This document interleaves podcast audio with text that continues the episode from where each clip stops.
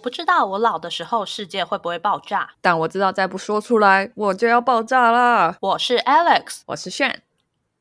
哇，我今天要分享的这一篇啊，对很多朋友应该都超硬的，好硬。观众朋友不知道我们这个稿有时候是连着录的，他会很好奇上一集在聊什么。没有关系啊，我每集都这样啊。你说好硬吗？对啊。好，观众朋友没事没事。起鸡皮疙瘩。今天的主题，嗯，今天的主题是啊，Why machine learning engineers are replacing data scientists？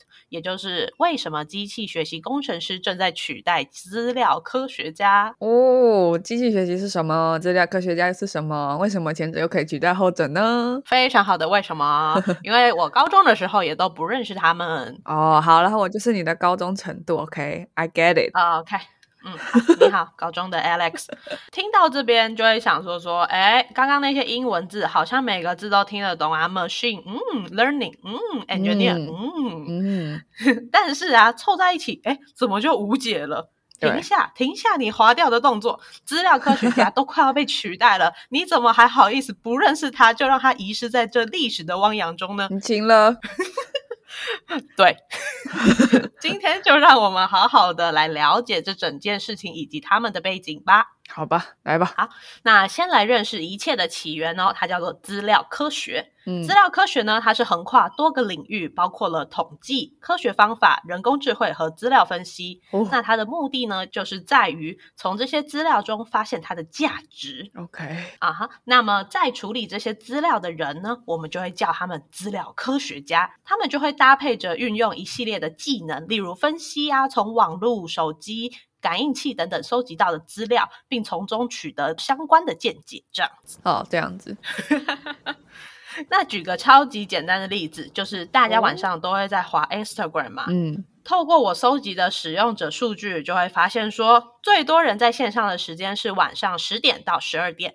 那我就得到了我收集的数据的价值哦。嗯。那价值是在哪里？就是如果今天有广告商要投我 Instagram 的广告。我就可以规定说，这段时间你要加钱，这就是一个很简单的一个 input 跟一个 output 的做法。好，可理解。嗯哼，那再举个更难一点的例子哦，一样是我收集的数据，我是否可以再分析说，因为使用者的年纪啊、性别去做这一层的过滤，甚至我可以去收集使用者平常都按什么东西 like 来决定要出现使用者面前的是什么样的广告哦。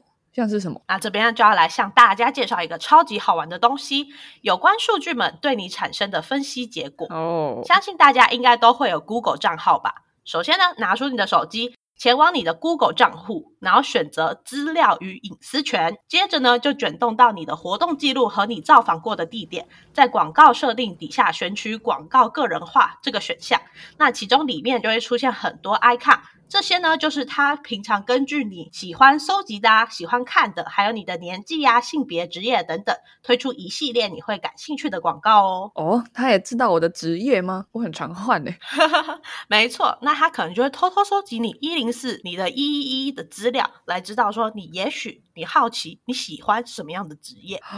我的欲望、我的我的想法，全部都被 Google 知道了。Google 是我的知心，对啊，那炫看看你要不要来搜寻看看，然后抓几个分享啊？哦，这个非常有趣，因为我总共有七个 Google 账号，嗯，并不是忘记又创一个啊，就是找工作的时候找工作的身份啊，对呀，平常要留资料给那些烦人的那个。那个账号啊，他们不是一直寄电子信嘛？你办一个新的什么服务，都要寄一堆电子信，然后就有一个 收电子信的账号这样。然后还很喜欢去读一些资料库啊，或者是那个杂志社出的电子信，然后不想要他们被埋没起来，所以又有一个 Google 账号这样。然后还有一个最小的时候创的 Google 账号，因为名称太迟了，所以就是 所以就是没有继续用它这样，所以加起来是七个。哇哦！然后啊，我大学用的账号，大学用的账号，我我按照你的方法去查，就是啊，Google 它推测我四十五岁以上，显然不是。然后说我喜欢古典乐，也不是。我我大学的时候是到底是发生什么事？应该没有啦。但 YouTube 广告的类别把我归类在酒精饮料跟赌博。酒精我懂。可是赌博真的很问号。嗯，对啊，而且我后来继续去翻，因为我七个账号一直切换，我切切切切，我发现。我每一个 YouTube 广告类别都是酒精饮料和赌博，哎，我我觉得是是我的问题吗？还是其实大家都这样？大家大家可以去查一下，然后告诉我是不是就是我看起来是一个酒精成瘾，然后又很喜欢赌博的人这样。嗯，而且而且更扯的是，我从小到大用的就是名称很耻的那个账号，他还说我是男的，哎，有问题吗？我我的认同是女生啦，所以我觉得有问题。OK，然后他，然后他唯一一致的就是七个账号都有，就是我很喜欢找工作机会。然后还有很喜欢政治这两个表现，就是一致的，就是 几个账号都有，是一个四十五岁喜欢古典乐，也喜欢找工作，还喜欢政治的人这样。然后我还是另外一个三十四岁，然后喜欢酒精饮料跟赌博，还有找工作跟政治这样。所以看来 Google 很把台湾喜欢政治啊跟找工作的定位在一个赌博男性，差不多三四十 岁的一个标签上。有中年危机嘛，哦，好没 sense。不过倘若啦，如果你不想要再看到这类似。的广告，你也可以到那边的设定，把不想要的类型就点掉就好喽。哇，谁平常会去做这个设定啊？不过我就觉得是还好啦。希望知道哪里可以赌博，最好可以广告一下告诉我。哎，不过像是我啊，我这个就蛮准的哦，因为我的年纪啊、性别、职业基本上都有猜对。那我这边说的是我从小用到大的这个账号。那另外啊，他还会推荐我卡通，因为我很喜欢看动画嘛。然后他还会推荐我肌肤与指甲保养。哎，的确哦，因为我有在做脸跟美甲。角色扮演游戏哦哦，对啦，因为我很喜欢打 RPG 啦，要吓死我了，我还以为我有双重人格呢。是双重人格吗？还是另外一种角色扮演游戏？哦，我不会告诉你哦。好。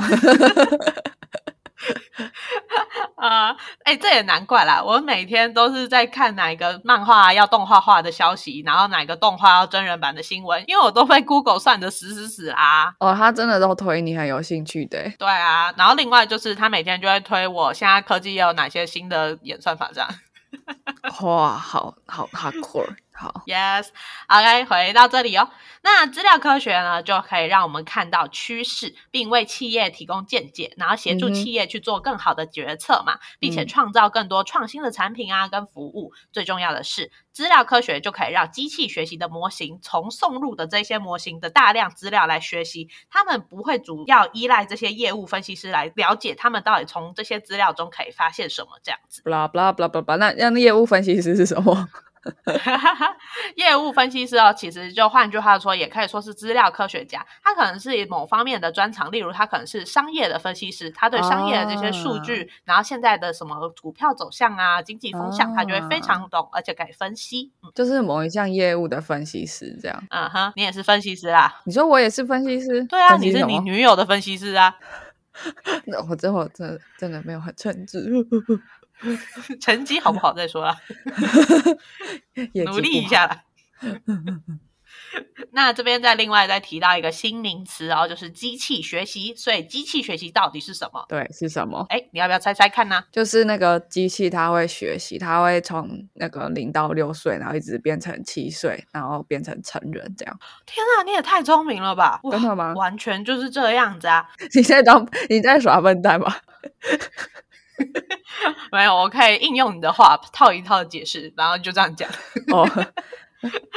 那其实对机器学习就是这样子哦，就是我们在这个电脑上就建立了一个模型，然后我们会快速喂给他很多资料，然后就让他从一开始只有零到六岁的智商，慢慢的继续被训练训练，然后他就会有七到十岁的智商，渐渐着渐渐着他就成为了一个专家这样子。哦，那可是他会超越专家吧？因为他可以学的资料很巨量啊。嗯，没错。那之前也有提过，我在研究所的时候嘛，有做相关医疗的东西研究，那我也是。训练个模型，他就会去学习这些海量的肺部的 data，所以他最后可能会比一个医生来的厉害，因为他看过的资料量是比很多医生加起来还要多。这样哇，我们要激怒医疗界了。那那我有一个问题，就是我我会不会喂给他品质不好的资料，然后他就学坏了？嗯。这就是大数据的魅力，因为你这个少量的不好的资料，也就是所谓的 outlier，在这个框框外面的例子，那这个 outlier 其实它不会影响到大量资料，因为它只是少数，这就是大数据的一个魅力。哦，但我之前听说就是，嗯，呃，比如说我在一书搜寻引擎里面搜寻秘书嘛，那就都是女生，嗯，搜寻老板的时候，老板的图片就都是男生，所以我把。老板这个图片喂给 AI，AI 可以辨识谁是老板的时候，他就比较高的几率把男生当成老板，然后女生当成秘书。哎，这是假新闻吗？哦，嗯，我是没有听过你那个新闻啦。不过，AI 在学习的过程中，它也许不是会去分男生跟女生，因为男生跟女生发型也许很多，它没有办法第一时间去判断性别，它也许会根据穿着来分辨。嗯嗯嗯，对。但反正我我看的文章好像就是要说，如果资料本身有 bias，那 AI 也会有 bias。你你你对这件事情的看法是什么？看你的资料量多不多啊？嗯，那基本上你还是要接受这个偏差值啊，那就是因为你教他的东西就不好。对啊，对啊，但是。但是，比如说嘛，你刚刚说男生跟女生可能就是穿着，可是其实大部分男生就是会可能就是穿 T 恤、衬衫、裤子，可是也会有男生喜欢穿裙子。那你刚刚说，因为他会把奥莱尔划掉，那就那就没办法辨别出穿裙子的男生。那不仅仅啊，你的 input data 可以再更多啊，你可以在这个男生身上再贴上一些 label 啊，就像是你觉得会成为老板人的特质，你就要当成一个数据呢，输入给模型教他。其实教 AI 就跟教人一样啊，因为你会把这个小孩子教成一个分不清楚东西的人，也有可能教成一个专家。哦，所以其实我们我们在训练这个 AI 的工程师，他本身也要有这种概念或这种意识，他才可以去调整那些 bias 嘛。啊，就是所谓的 domain knowledge，就是你不但是使用一个模型之外，多多少少有一点 domain knowledge，那会对你整个进程会更好。了解，所以才很需要所谓的什么跨领域人才啊。哦，所以就。有点像什么伦理长啊，或者是很多那种像 Facebook 或 Google 会请一些专门研究社会伦理的人或社会学家、人类学家来，主要的原因就是要去让他们的 AI 更有这种 diversity 的概念嘛。就是你要请一个老师来教他一个社会情感的一个课程，那所以你就请一个专家来教他，那他就会成为一个专家这样子。哦，那如果请一个小混混来教他，他就会很有江湖的。有的人喜欢喽。好，扯远了，扯远了。哎哈。那就先说整个 AI 的大架构啊。那 AI 啊，它其实就是 artificial intelligence 嘛，就是人工智慧。嗯，顾名思义呢，就是透过某些方法让电脑去模仿人类的行为，包括做动作啊，或是判断啊等等。嗯嗯。那其中在这个 AI 很大的领域中，刚刚最先提到的资料科学，其实它就是 AI 的一部分。通常呢，它就是运用统计学、科学方法这些传统的东西来找到资料中的一个见解。了解。那接下来按照历史眼镜就。就出现了机器学习，就是 AI 的另外一个部分哦。它就是跟资料科学是没有相交的。我们会使用一个模型给电脑去学习资料，然后找到这其中的含义。所以刚刚有发现，一个是比较偏传统，人去运用什么方法找到见解；另外一个是用机器直接去学习这些资料，找到相对应的特征，然后找到含义。我我还是有点 confused。所以资料科学跟机器学习它都是 AI 的一部分，彼此没有相交，但又都是从资料里面找到见解。嗯。因为传统方法的话，它可能就没有做呃反复学习的这个动作。因为其实机器学习它是一个模型，那模型里面它是有很多个神经元，我们也称它为神经元，就是节点。它会透过把现在这个维度的问题，可能抛到更高维，然后去找到最佳的 solution 那一条切线这样子。那传统的资料科学可能就是利用一些统计跟一些什么样的手法，就是比较低维度的去解决这个问题。人类基本上是没有办法进行高维。的运算，我们想象不了什么三十八维、六十八维，可是机器是可以做到。哈，什么意思？什么什么问题要跨维度去思考？呃，这样子讲好了。假如说你现在桌子上呢有红色的球球跟黄色的球球，那他们两个一个放左边，一个放右边，你要分成一半，很简单嘛，你就是从中间切下去，对吧？桌子切下去。对了，对了。好，那如果今天红色的球球跟黄色的球球它们混乱在一起，你要怎么办？你要怎么分开？就用手分开。你要一刀切，你要怎么切？你会切出一个很乱的 S 型的曲线，对，或者是甚至连 S 型都没有办法解决。那此时，如果你有个洪荒之力，一掌拍了这个桌子，砰，然后球球全部都飞到空中，他们是不是就升维了？他们除了平面的关系，它现在是不是多了立体的关系？对，也许你就可以找到那个漂亮的曲面，把这些球球分类，这就是升维。好酷的，好酷的解说，这是我听过让人最可以理解的解说。哎，我忘记是听哪个老师说的，应该是陈大。某个教授，或者是台大那个教授吧，我忘记了。真的是不得了哎！我喜欢“洪荒之力”这个词，因为因为我觉得很很少，就是很少有人愿意把这些资讯讲的这么白话到白话到不行。你看法律有法律白话文嘛，嗯，然后政治也会很很很需要去讲政见啊、政策背后的原因是什么，这样对啊，我就没有遇过就是。Coding 白话文这样，或者是机器学习白话文。那你这样有听懂吗？有啊，有啊，有。哦，真的，我好感动哦！不愧是教授呢。我也，我也觉得好感动，几乎要热泪盈眶了。因为这让我想到，就是我我大学的时候有一次，就是在那个台大交流班上面，请请人修电脑这样，然后修好之后，他就跟我解释什么固态硬体硬碟啊，液液态硬碟啊，然后就说你的固态巴拉巴拉巴拉，液态巴拉巴拉巴拉，就是对，这是我听得懂的部分，就是固态跟液态。然后我听完之后就觉得。哦，好，所以你好，你好棒哦，这样，然后我花了七百块，我觉得好，哦，好值得，我电脑感觉可以用很久，是固态跟液态那个，嗯，好，也许有机会我会把它 upgrade，我再再给你一笔钱，这样，这样。他他他是说液态硬碟吗？现在很少人会讲这个，哎，大家通常直接讲 RAM 跟 ROM 吧？哦，我不懂。哦，对，因为他尝试要让我知道 RAM 跟 ROM 差别是什么，所以我只听懂啊，固态。液态啊，液态硬碟是它会它会流动是吗？还是水吗？我不知道，还是现在还是不懂这样。就你关机后就会消失，比较像这样的感觉。太热它就飞走了。这边要补助一下，不好意思，我是学软体，我是自工系，对不起，我不是电机系。如果有错，请电机大师在下面帮我补充。我要做免责声明，怎么办？我觉得好抱歉，我完全没办法帮到你。我只会觉得，哦，原来是这样子哦。太搞，我们就假装是这样子好了，算了。我就等着大家留言，我一定会念你的留言，请留言，拜托拜托。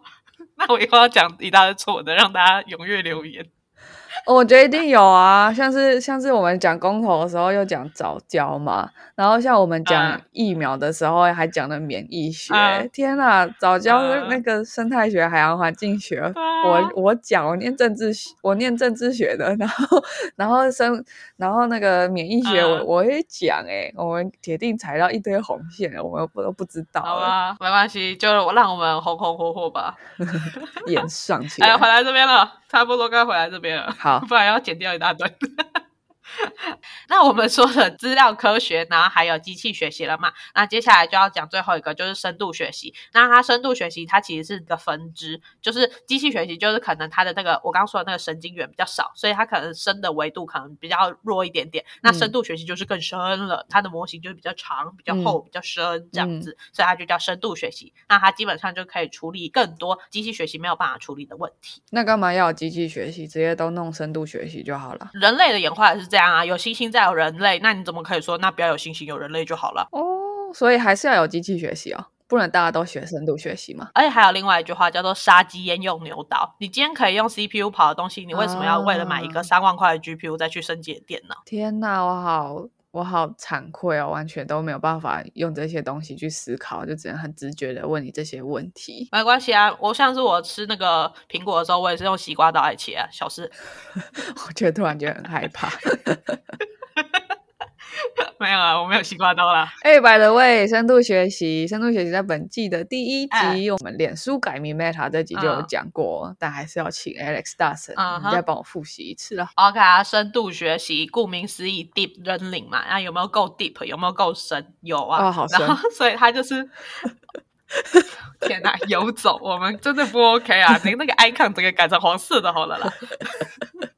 好，回来啊，我们刚刚那个机器学习的更延伸就叫深度学习嘛。那机器学习基本上就是做一些数据的处理。假设说我今天有一个哎在场线上的机台好了，它定期都会抛出四十三个数据。那其实这四十三个数据，你想要找到其中的关系，你就透过机器学习就可以把它分析出来了嘛。那另外就是说，深度学习到底用在哪里啊？假设今天这个机台它要有一个眼睛，也就是所谓的摄影机，它要去处理图像或是影像，嗯啊，图像影像是一样的嘛，哈哈，它要去。处理图像或者是影片的时候，这两个记忆体很大，然后资料很多的时候，他在机器学习上已经没有办法处理了，因为机器学习就只能处理数据啊等等的东西，所以此时我们就要用深度学习来处理这两项。我们需要一个更聪明的模型、更聪明的脑来处理这些更复杂的问题。OK，反正就是要。要做深度学习，它就是一种进阶的机器机器学习，只是它需要的能量跟资源也比较多，这样。对，没错。好，就可以理解到这边已经要为自己感到庆幸了。但我一直以来都有一个很很异想天开的问题啊，就是这些学习学习 AI AI 会不会有一天就是我们可以把所有的书都丢到 AI 里面，然后就可以告诉我宇宙的真理是什么？嗯，所有的书你要想哦，所有的书你读过后，你可以解释宇宙的真理吗？如果你不行的话，机器也没办法。可是有的时候，比如说呃，我学了一个新的语言，我就可以再创造出新的文学作品啊。那那我创造不出来，只是因为我没有学新的语言。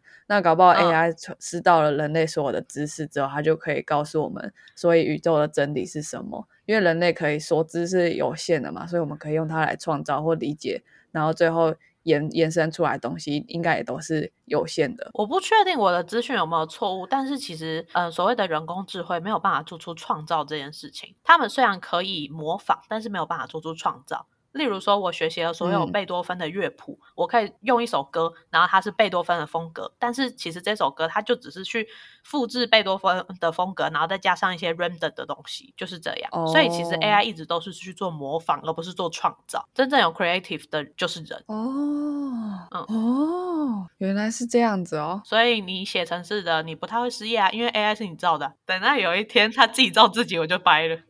对啊，所以所以我们还是要多读书哎，就不能觉得啊有 Google 啊啊有 AI，因为我们一定要有那个 input，我们才会有 output。人类的创造还是要靠我们的脑袋，是吗？对啊，就是上帝可能在制造我们的时候有到一点创造力吧。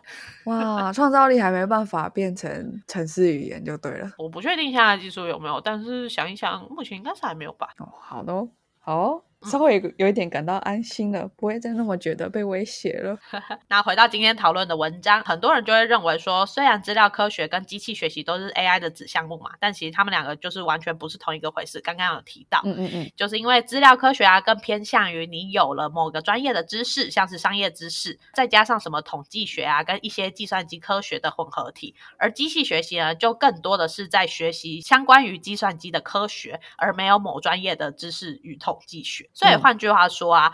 资料科学家，因为他有这个数学方面的天赋，或是统计学的背景，他们往往更擅长分析跟解释资料。而 coding 呢，就可能只是他们为了要用电脑来进行数学运算才学习的项目，像是 R 语言啊，就是一个 for 统计分析的语言。懂这个解释我给赞。所以意思就是，资料科学家他是拿 coding 作为工具嘛，他主要还是要去解某一个问题。那他多会用那个工具，他还是取决于他本身有没有能力去解决那个问题。这样对。它 background 很重要。嗯，OK。那一个机器学习的工程师呢？他们虽然就是有计算机科学的背景，但是他们学习专业科目可能就比资料科学家少嘛。可是呢，因为他们理解整个城市语言的流程跟架构，他们非常擅长调模型，尤其是这些神经网络，嗯，也就是我们最常见的机器学习模型这样子。请问神经网络是什么呢？我我记得我刚毕业的时候很想要去 Spotify 工作，但他们在台湾只有看神经网络工程师的职缺，我觉得很难过。啊我跟 Spotify 距离远到我连职缺都看不懂，好远的呢，哎。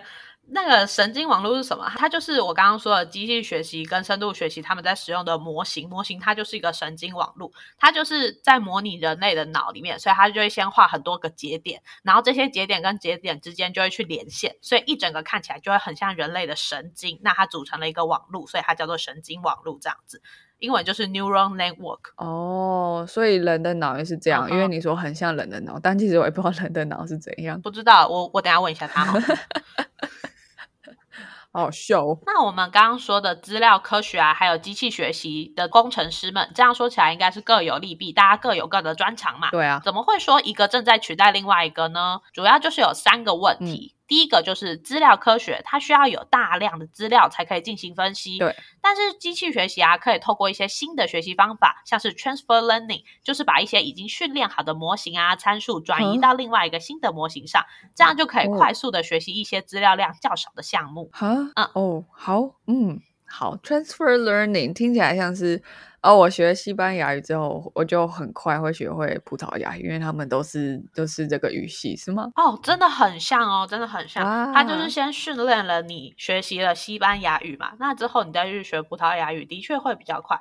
那对于这个机器而言，葡萄牙语是一个新东西嘛？对。可是机器却可以透过它以前的背景去学习到葡萄牙语。但是如果对一个资料科学家而言呢？这个资料科学家他现在只会西班牙语，他的葡萄牙语可能只有一句。两句，它还不够多的样本去分析葡萄牙语跟西班牙语不同的点，但是机器学习却可以。哎，这听起来很厉害，因为就是感觉两个东西之间是相似的。我我觉得这个真的是很人类的能力耶，所以其实机器也可以说，哎，这两个看起来好像哦，西语学完再学葡语这样。我觉得这真的是学习的时间不一样，因为我们学习是要有一个历程的，而且可能是要一段时间记忆的累积。嗯哼，但是机器呢，它可以透过一个迭代，两个迭代，它一直更新自己，一直更新自己。假如说三十秒就进行了三百个迭代，你人你要怎么追赢过它？好恐怖哦！对，好。那第二个点，机器学习工程师比资料科学家更理解云端的相关运用。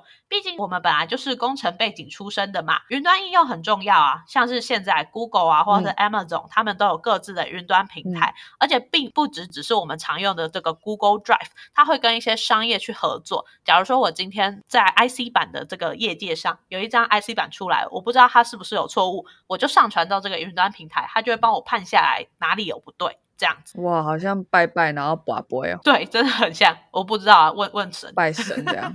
所以它这些云端平台啊，就真的很厉害。那 Google 跟 Amazon 嘛，就是分别是 GCP 跟 AWS。那我前阵子还有去参加 AWS 的一系列展览。那这一展览就他们有跟很多公司去合作，其中连翰林文化都有，就是我们从小读课本的那个翰林文化。它跟翰林文教合作，主要就是开发现在因为因应疫情嘛，就不能出发。那老师就是要有个线上教学平台啊，还有线上考卷系统啊。那这些他们都有帮忙协助开发。另外就是说，因为有这些工作开始出现了，所以他们就更需要员工是会建立这些连接，还有会调整的人，而不再是只是会分析资料的人而已了。哦，我听得似懂非懂。那那要用云端，是因为有很多资料要处理，要用云端来运算吗？电脑没办法自己算？呃，它就像是一个平台啦。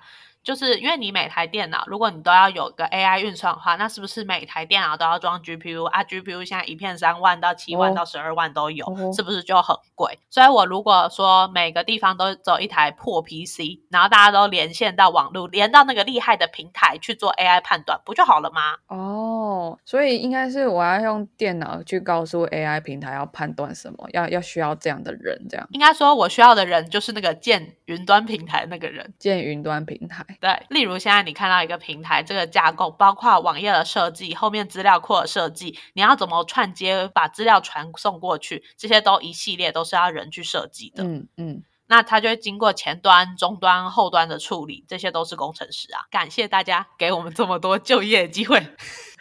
好，哎，那那云端平台是前端、中端还是后端？云端平台你可以用肉眼看到这个网站，它会是前端，嗯嗯。但是你现在把资料上传过去的这个过程，就会先经过终端去做一些处理。那你把东西上传了，存到他们的资料库，资料库就是后端在处理了。这全部都云端平台哦。嗯哦，对啊，这一系列的东西哦。对，哇哦。不过这边还是要强调一下哦，这个云端平台跟你现在在使用的 Google Drive 不是同一个概念哦。哦，好哦。那拜托，你可以用超简单的方式跟我讲云端平台，现在还是太难了。好吧，那如果我们现在来到未来的世界，二零三零年，现在大家每天都要做资源回收跟垃圾分类，但是我们人类已经分不出来这到底是垃圾还是资源回收了，怎么办？今天就是这个情境嘛。那所以我今天现在就拿着一个保特瓶，然后呢，我在那垃圾桶前面就开始 confuse，天哪，我要丢哪里？于是我就拿起了我的手机。然后把这个保特瓶把它拍下去之后呢，我把这张影像就上传到了这个云端运算垃圾分类平台。好，OK 哈，所以它现在这个云端平台，它可能是 Amazon 做的，它叫 AWS 系统，它就跟一个垃圾分类公司有合作。那我就把我的这个保特瓶的照片传上了这个 AI 平台嘛。然后你在传送的这个过程中，你先打开一个漂亮的网站，这个漂亮网站是谁做的？网页工程师，网页工程师就是前端。OK 吗？嗯嗯嗯，好，然后之后这个漂亮的照片现在传到云端上去了，它就会把它存在资料库。资料库是谁来设计的？是后端，可以吗？哦，好好。那你就会想知道说，哎啊，中间的人到底在干嘛呢？对，中间的人就是把这张照片拿起来，去拿了一个 AI 的模型，把这张照片传送进去，模型吐出说是回收啦。然后他就把这个答案再抛回去给你，你就知道说，哦，保特瓶是回收啦，然后就把它拿去回收，就这样，这就是整个平台的过程。所以 AI 就很像很多小精灵，然后终端就要判断说，现在要给哪一个小精灵回答这个问题，这样吗？终端的人不是去判断给哪个小精灵，是终端的人他生了这个小精灵，这个小精灵是他设计。哇哦，感觉每一端都很厉害，是他训练的。这个宝宝是他生的，其中我就是在做终端啦。哦，好，其实这倒是真的哦。你每次训练出来一个模型，他们真的都像孩子一样。如果被上司批评到爆，我就想说，干我这么辛苦的教他，他就这样啊，我真是没办法。好啊，能力不足啊，能力不足。那你不会恨铁不成钢吗？我会啊。你这个坏小孩，我昨天加班到三点，辛辛苦苦陪你，你还给我这样。我跟你断绝母女关系，没错，是父子关系，不好意思。好，那云端平台这边还满意吗？你知道是回收了吧？哦，还行啦，很还是需要一点时间去消化。OK，就是看起来就是听不懂，嗯难过。那我们现在就要回到刚刚那三个点嘛。啊，第三个点就是说。过去呢，资料科学家他可以用精辟的分析来选择他们要使用的模型，因为它有相对的 domain knowledge 嘛。嗯。但是随着电脑效能越来越好啊，与其请一个资料科学家在那边坐着，不如请一个机器学习工程师。我只要把所有模型都跑遍，把所有参数设定全部排列组合跑一次，我就可以找到一个最佳解啦。所以我需要的应该是一个跟模型更加 familiar 的人，这样。哦，意思就是，比如说我要猜密码，那那既然暴力解很容易做到，我就不用。那个好像很厉害的骇客，或者是用背公式的方式去去解这个吗？是吗？对啊，我与其花了七万请你坐在这边猜，我还不如花一个三万的攻读生让我跑那个模型。哇！哇，好，感觉感觉很强哎，因为其实毕竟人去人去选择他用什么模型，人还是会受限于他的经验跟 bias。可是如果是可以把所有的可能性都直接全部跑一遍，那真的又无遗漏哎。是啊，所以这就是现在为什么 machine learning 的 engineering 越来越在 replacing 这些 data science，是真的已经在发生了，是吗？嗯，哇。OK，是啊，所以就是综合以上这三项，才会有今天的标题，就是为什么机器学习工程师正在取代资料科学家这样的文章出现哦。哇哦，其实我有个朋友，他做的是资料分析师，然后他有尝试让我理解资料分析师跟资料科学家有什么不同。嗯，但是既然都可以用暴力讲，会不会机器学习工程师既可以取代资料科学家，又可以取代资料分析师？如果会的话，要赶快跟我朋友讲。其实我自己就是 in my opinion 啊，不代表。本台立场就我个人，那就是本台立场，五十八五十八。其实我觉得资料科学家他基本上就是根据这些资料去做一些科学方法的验证跟分析。那其实资料分析师那不就是在做一样的事情吗？只是称呼不一样哦，真的吗？所以我是觉得是一样的啦。对，因为因为根据我浅薄的理解，你你把资料科学家的诠释跟我朋友对他自己工作诠释也是蛮像。他说就是就是都要会 coding，可是要用很多 domain 哪里去去设计一些解决问题的方法，这样。对呀。然后他说资料科学家就是真的纯理工出身的人才可以才可以做到这样。嗯哼。然后资料分析师还是比较偏 business。嗯哼，因为他有了金融的 domain knowledge 更多嘛。对。不过就是如果我们要因此就说这是资料科学家或资料分析家的终结，其实绝对不可以下这样的断言，因为还是有很多更专业而且更复杂的项目需要专业的资料科学家或分析师来解决。也许你的朋友在处理的那一块知识是非常非常专业，专业到他的每一个精辟见解都影响的非常大的决定。那也许这样我们就不能透过草率的资料分析或者是呃模型的学习来解决这个问题。那我想到，因为我朋友很常会讲说，他很常会抱怨说，他的工作上面他拿到 data 都不是 clean data，所以他很难去分析啊。那对于机器学习工程师会有这个问题吗？会哦，大家都会。举一个例子，我之前听了那个呃 Yolo 系列，现在最新版好像是 R 的吧，然后好像是一个台大教授的一个分享会，然后他就在分享他女儿也是读资工系，也是在做深度学习。他之前就是上一个课程，他们就是要在一个星期，这个星期要用这些 data 训练一个 model。他不管怎么训练，结果都很烂。然后问了他的同学，大家都很烂。于是那个他女儿就是认真的，就熬了一个夜，把所有的 data 看过一次，重新分类，把那些注解全。部都是自己标，用自己的想法去做，这个就叫 data clean 资料清理。那经过这个 data clean 后，它模型也没改良，也没有选多强的模型，但是它的结果已经是全班第一名。所以你说资料重不重要？它重要啊！你不可以叫你们家小孩看漫画，然后却要他读懂《三国志》。就是这样啊，哎，那这样子，其实我们一开始决定哪一些事情是哪一个哪一些发生的事情是资料，就就很重要。对，嗯，那就是这样子啊。不过我们可以唯一确定的说，如果这种很专业的分析师可能不会被取代，那会被取代是什么？对，就是那些比较道行还浅的资料科学家，因为他们只是从事着每天都通过预先设定好的解决脚本去执行，或者是只能解决一些非常简单的方案，这样类型的资料科学。家一定会减少的，嗯，因为他就跟每天在生产线上的作业员一样，每天就是重复着一直在做那些会被机器取代的作业而已啊。对，虽然就是我们很注重说，就是职业之间要平等的对待，但是。被取代，这完全是另外一回事。我真的觉得，就是其实这个趋势跟很多现在的所谓的工作一样，嗯，觉得 AI 就是要重新定义说，我们今天做这个工作，我是营运经理，你是工程师，我们工作的内容是什么？就是真的是因为这些新科技的出现会。工作内容会变得很不一样，没错，就是整个社会，不管是科技还是一般，都在变。对对，AI 跟机器人，它它会取代掉很多基础的工作，可是一个职业啦，一个 career，它本身就有基础。也有复杂的事情要做嘛，所以如果你的 job、你的 career 需要执行的工作，基础的成分就是很大，每天都是重复的，那就真的很有可能会在十年内被取代。不过我觉得就像是人类一开始用人力耕田嘛，后来有犁啊，我们就可以用兽力耕田；那更后来我们有引擎，就可以用机器耕田。务农的人都还是存在，可是科技不停的提升我们的效率，然后它取代掉很多基础的工作。效率越来越多，所以原本可能要十个人去耕田，现在只要一个阿贝啊。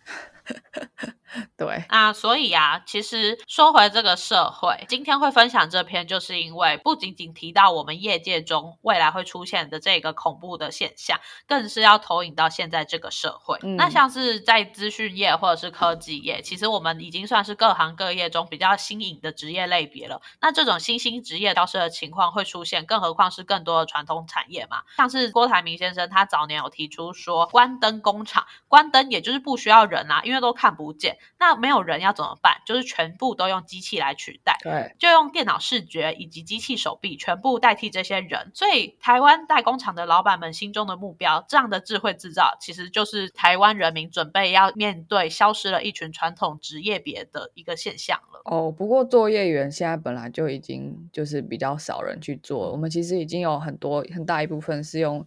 外来的人口，也就是义工去去做这些作业员，这样。嗯，在我们家还好，因为我们家是制造业大本营嘛。但其实我们台积员工还是很多。嗯，如果说一条生产线嘛，一般要十个员工，二十四小时都要制造的话，就是轮三班制。那一个月就是有三十个员工，一个月三十个员工，一个人三万，那你就要花九十万。所以如果下个月我马上用一个机器取代，就算开发费要一千万，其实我几个月就赚回来了。那对于那些郭老板啊，或是等等老板而言，这个更划算啊。对啊，这真的是。很现实的事情，就是员工啊，他对公司到底是资产，嗯，还是花费？他他怎么被归类在那个账务表？其实对公司来说，任何决策跟任何判断，就只是从会计报表上面来看。是啊，这个例子真的很清晰啊，就是不是所有员工都是资产。但也不是所有员工都是花费。嗯嗯，作业员可以替公司创造的价值，相对是容易预期的，也也很容易衡量。嗯，那公司需要从作业员身上去用钱嘛，用他的薪水换到的就是只有他的时间。嗯，所以对公司来说才会想要用机器取代。对，那也就是为什么在职涯早期为自己创造不可替代的价值是。非常关键的事情啊！什么是不可替代的价值？意思就是公司需要你的头脑，对，而且不止如此哦，你要让你的脑力的价值更上层楼，就是你的成长跟公司的成长是画上等号的事情。毕竟人手是可以取代的，可是人才不是，人才是人力市场里面最稀缺的资源，也是很多知识密集产业最竞争的战场。没错，这段分析真的是。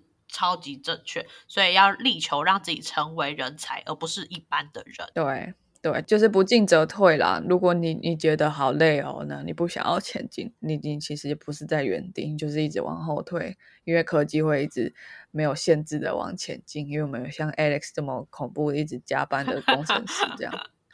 所以啦，我不管你，在制造业啊，作业员这个职业都快要消失了。还有什么职业也快要消失了呢？首先就是家庭代工，好，因为也是重复在做一样的操作，这样就可以被机器手臂取代啦。没有吧？家庭代工早就被台湾产业升级取代了，还不用机器手臂取代。以前不是要学什么客厅机工厂嘛？台湾经济起飞的时候，现在早就没有了，早机器手臂还没被实际的。商用就就已经没有家庭代工，现在很少了，真的很少。啊，对，现在很少，但是的确真的还有，因为我我附近有个亲戚，他就在做家庭代工，我真的觉得那很疗愈。其实，对啊，而且他真的做一个就是几毛钱几毛钱算的，这个也要用机器手臂取代吗？可以啊，你开发一个就再也不用开发了。而且我要维护它，它是机器啊，它不是软体啊。但是那么简单的动作，相对于那个机器的开发，就会也很便宜，因为它就不是一个困难的事情。哦，OK。OK，可是家庭代工做什么塑胶花那个东西本身毛利就已经非常低了哦。但是我但但这是 business 的思考，对，这是这跟这跟你你要讲的那个技术活是没有关系的。题外话，下一个。安装电话的装机工或者是装修工，因为现在很少人家还有室内电话啦。嗯嗯嗯，你家还有吗？有啊，我阿妈一定要用室内电话。那 你的租屋处有吗？绝对没有，这个要干嘛？这样谁会知道我电话几号啊？所以就有个装机工因此而失业了。我觉得这个工作应该算是消失了，因为就是你你你讲这些例子之后，他还不用机器人取代，他自然而然就被市场淘汰了吧？是啊，所以这边这边没有提到是机器取代，因为它是根本没有电话了。好，再来就是电视啊、电台的媒体人。因为现在自媒体啊、YouTube 啊、Podcaster 啊越来越多，而且你回家真的还会打开电视吗？还是 Netflix？我打开电视看 YouTube，还有看 Netflix。对呀，所以其实我们真的现在电视只是用荧幕的功能，已经不再会买第四台了。对，然后说到 Podcaster，想要来点人生的干货的时候，记得来听我们的 Podcast。等我老的时候，世界会不会爆炸？好，最后还有一个职业叫做珠心算的老师，现在教改啊都已经要改成可以带计算机进考场了，真的还会有人想去报名珠心算班吗？除非是想要拿那个算盘来玩吧。哦，不过我觉得应该不是说学了珠心算就是要用这个珠心算，而是那个学的过程会去训练我们的脑袋嘛，我们的脑袋也是要训练的，我们才会更容易去做算术运算，然后或其他思考这样。但我觉得这个真的很很少很少人一。此为生的啦，我觉得我看过比较耸动的文章，他他会说，就是比如说在律师事务所里面就不需要有律师的助理了，因为助理就是去写诉状啊，然后去看判例。那像你讲的，就是连医生判片都可以用 AI 去做到，那那去看判例，判例是有限的资料啊，那那一定是。可以看得完的嘛，所以很有可能会直接出现一个断层，因为大家刚开始毕业的时候就都还 junior 啊，就只能做重复基础的工作啊。可是 senior 的人他比较难取代，还有他有结晶化的知识，而且而且他还有很多其他的，比如说跟人相处的技巧啊，或是人际网络这些事情，嗯，就是这本来就不是科技在取想要取代的东西，嗯，那就很像是。我们以后的小孩一毕业之后就没有工作，或者是小孩都不用工作了，工作变成一种趣趣味的事情，这样。那可以先把我冷冻起来，放到几年后吗？因为现在不是就是在就是在元宇宙里面，大家都会打打游戏，然后赚钱嘛。就是赚钱跟工作好像真的已经开始脱钩了。也许之后社会的眼睛会变成说，现在原本大家熟悉的那些工作都是一种志志向，一种志业。但是基本上我们每个人都有赚钱的能力，这样只是看你有没有兴趣学法律，那你就会变律师这样。嗯。希望大家都可以朝心之所向的职业啊，不要像是我们都是向前看齐而已。那我觉得大家也不要太恐慌了。就是我最近看到一篇文章，嗯，他指出。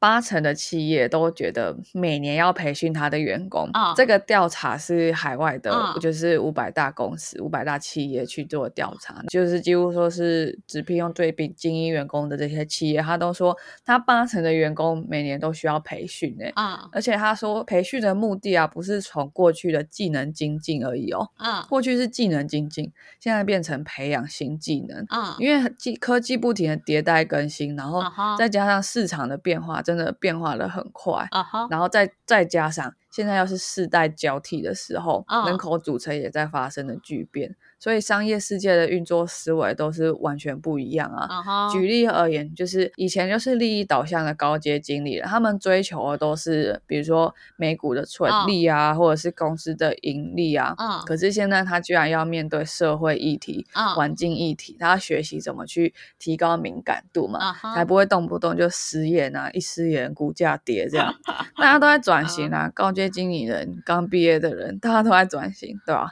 转到后来，有人直接总结，就是啊我们现在最需要的人才是。他只有某项专业能力是不够，他是必须但不够。他更需要学习的能力，可以快速学习，而且可以去承受快速改变的人，他才是未来的关键人才。对呀，人类最厉害的就是我们是有学习能力的嘛，所以我们才能对应社会到对应整个世界的变化，都还可以存活下来。像是刚刚提到的职业，其实不见都不用紧张啊，你就可以去学一些第二专长啊。不能做家庭代工，就去附近当店员嘛；不能装电话，就改装机。上河嘛，那不能当珠心算老师，就是当补习班老师嘛。所以其实一切都是可以透过学习，让我们加强自身的存在定义。那今天的 podcast 大家就到这边了，大家拜拜，拜拜。